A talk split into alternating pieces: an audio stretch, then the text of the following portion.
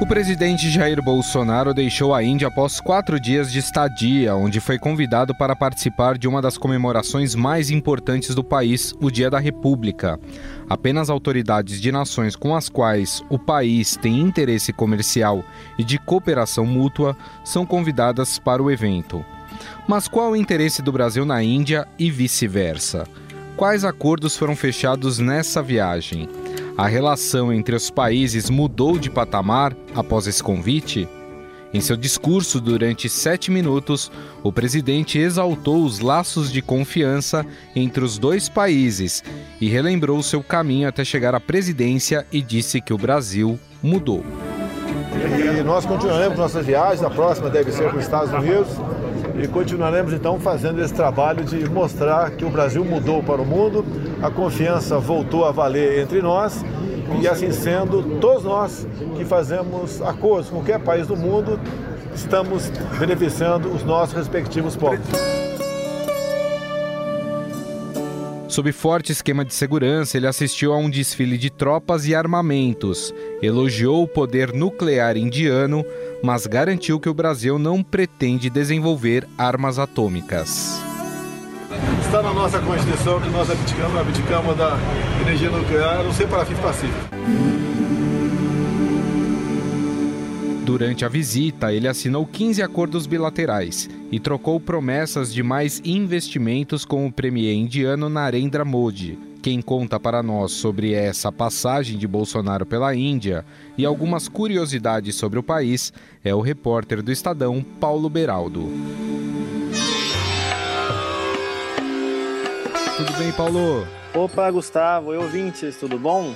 Bom, Paulo, falar um pouquinho dessa ida do Bolsonaro, né? Bolsonaro já voltou para o Brasil, uh, mas ficou aí um tempinho na Índia. O que, que ele foi fazer especificamente? Claro, foi participar desse evento que eu citei aqui no começo, mas teve outros interesses envolvidos, né?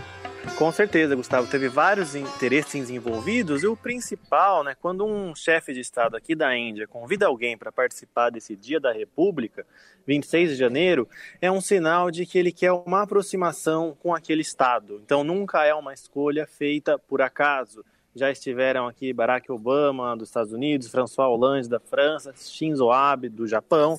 São pessoas realmente influentes com quem a Índia quer se relacionar melhor. O que, que ele fez aqui? O presidente Bolsonaro chegou na sexta-feira e aí ele teve uma agenda um pouco mais livre na sexta. Ele foi conhecer um bazar turístico aqui, bem bonito, em Nova Delhi. Ele também foi num templo é, muito conhecido aqui na cidade. E foi isso. Depois ele deu algumas declarações para a imprensa. Foi uma agenda mais tranquila no hotel dele.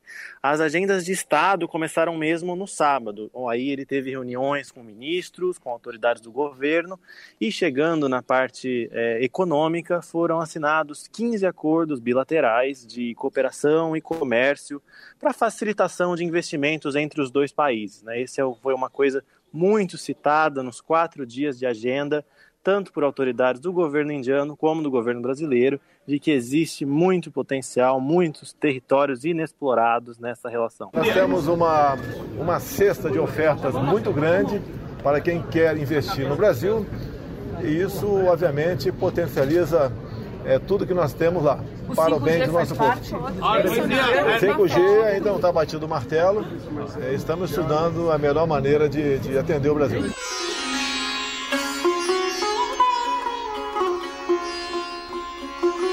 Quais os principais pontos assim que você poderia falar para nós de interesse mútuo entre Brasil e, e, Índia, hein, Paulo? Bom, Gustavo, com certeza um dos interesses aí que eu destacaria é o agronegócio.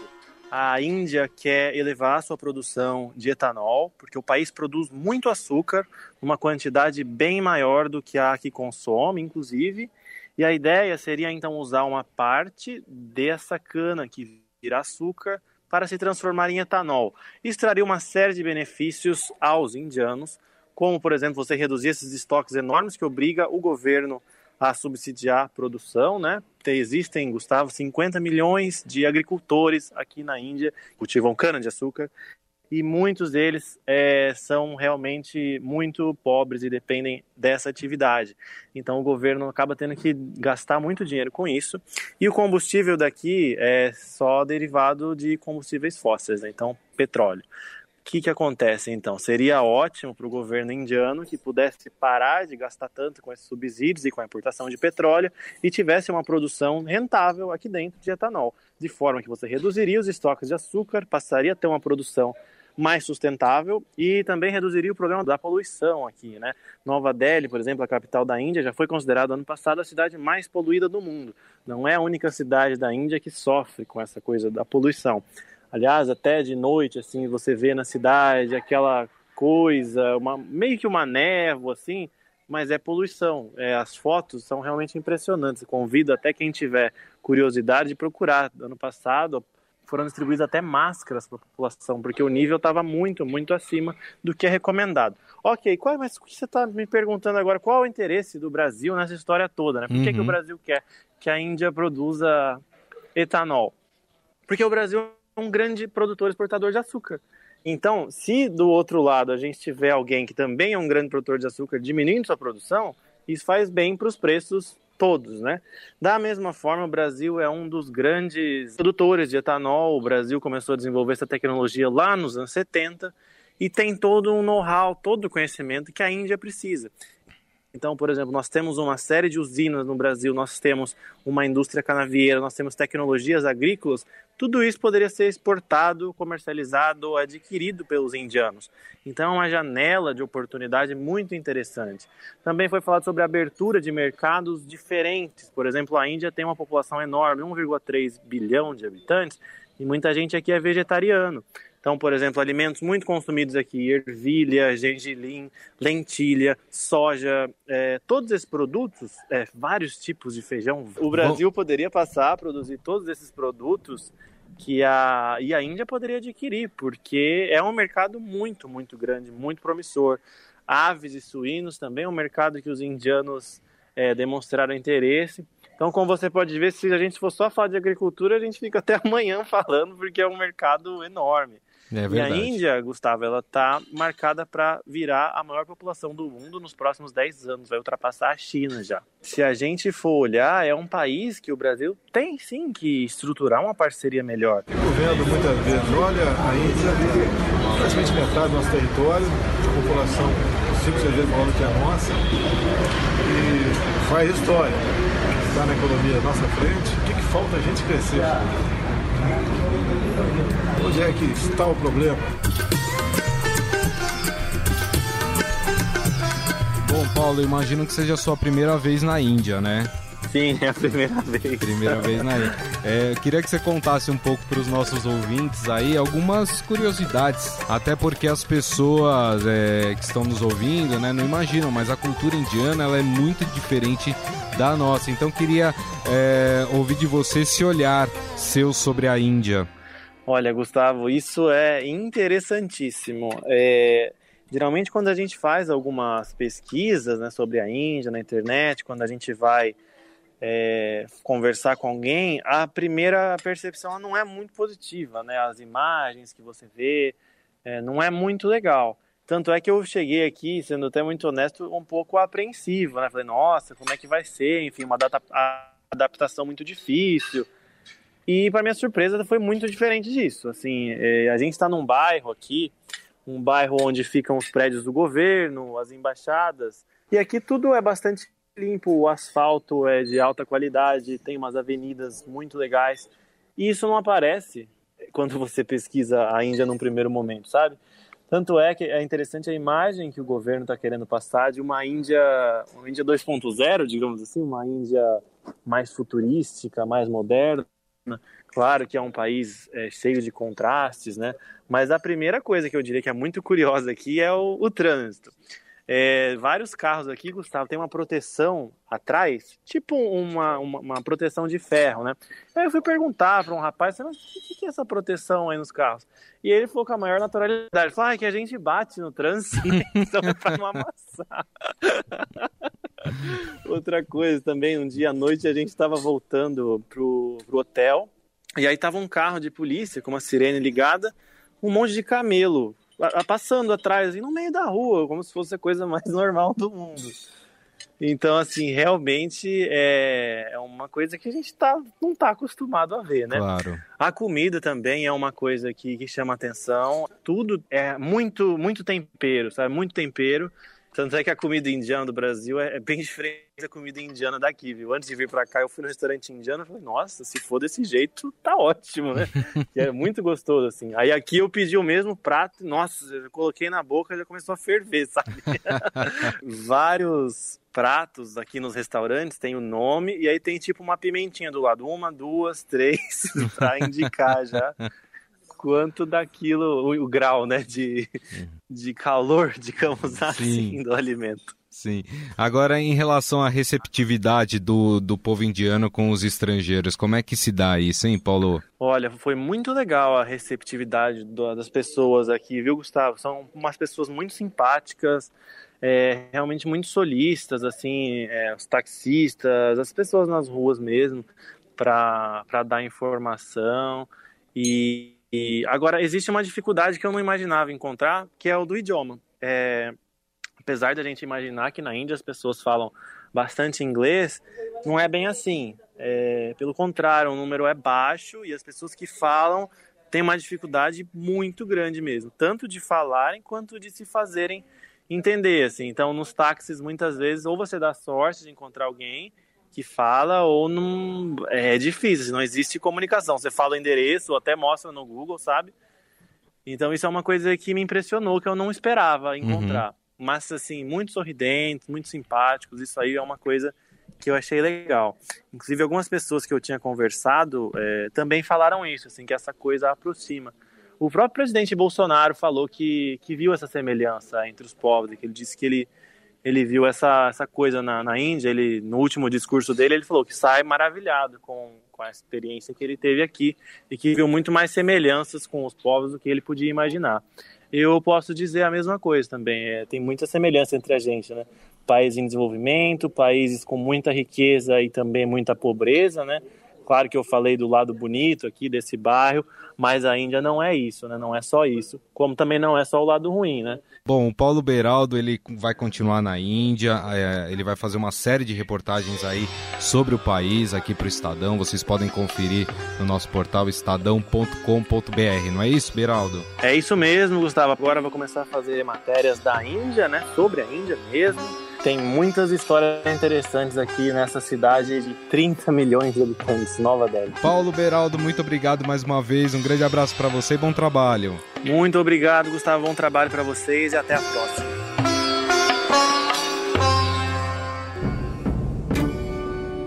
Para quem não sabe, o Brasil e a Índia vivem uma história de aproximação e afastamento, com posicionamentos marcantes ao longo do tempo.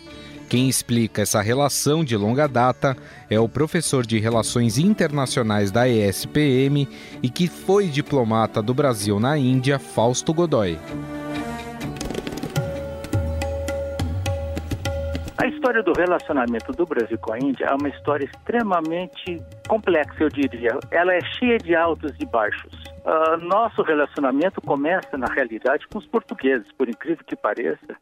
Ah, a gente os portugueses é que fizeram durante o período colonial no Brasil, em Goa, na Índia, e Damão e Diu, que são, eram as províncias das colônias portuguesas na Índia, as feitorias, na realidade, eles fizeram toda uma série de uh, transportes de coisas que, que consolidaram quase que a, a, muita parte da nossa economia. Exemplo, a manga não existia no Brasil até que ela fosse trazida pelos portugueses o caju não existia na Índia até que fosse levado para, pelos, pelos portugueses e hoje a Índia é o terceiro maior exportador de castanha de caju do mundo.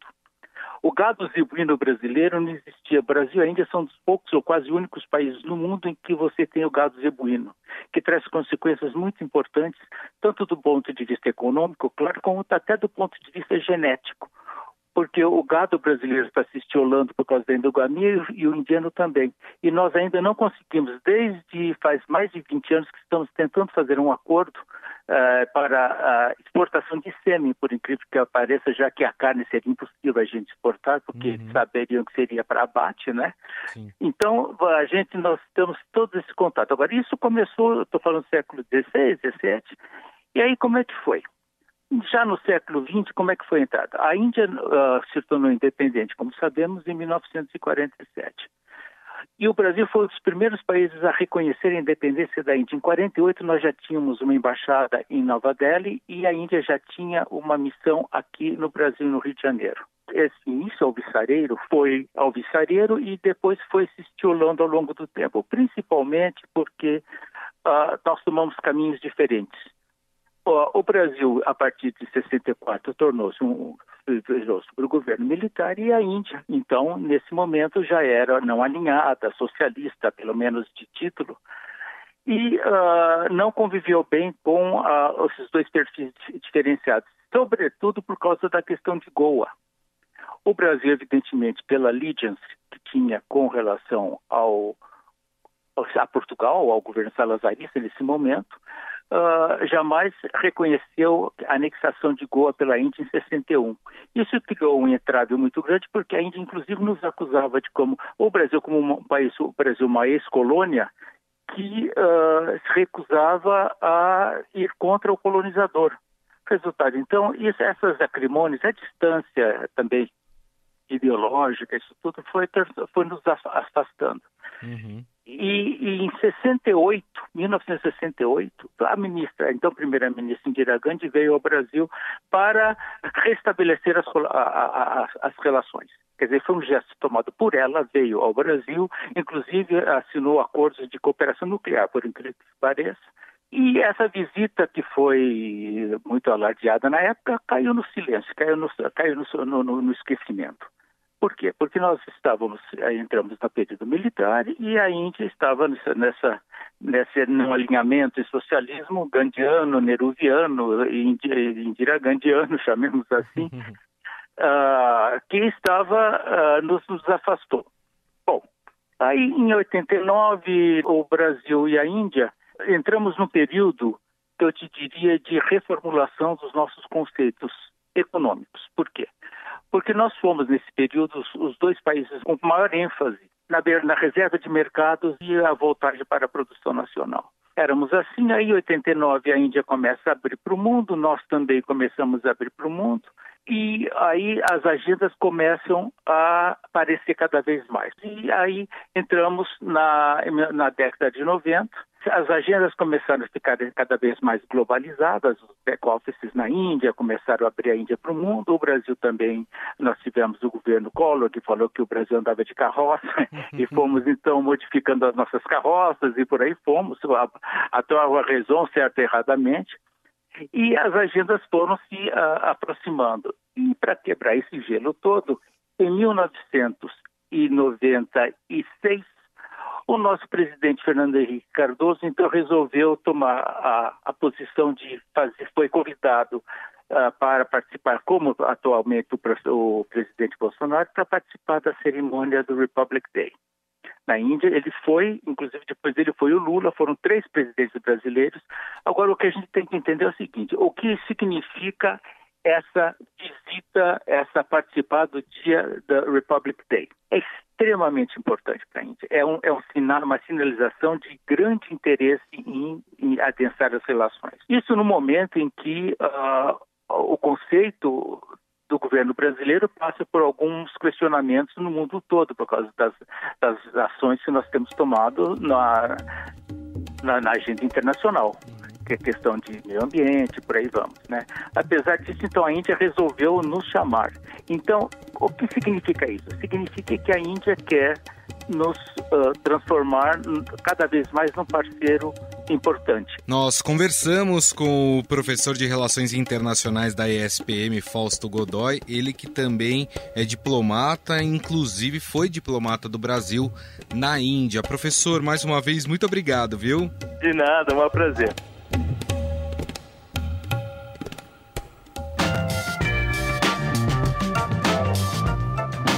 O Estadão Notícias vai ficando por aqui. Contou com apresentação e produção minha, Gustavo Lopes, e montagem de Nelson Volter. O diretor de jornalismo do Grupo Estado é João Fábio Caminoto. Mande seu comentário e sugestão para o e-mail podcast@estadão.com. Um abraço e até mais. Estadão Notícias.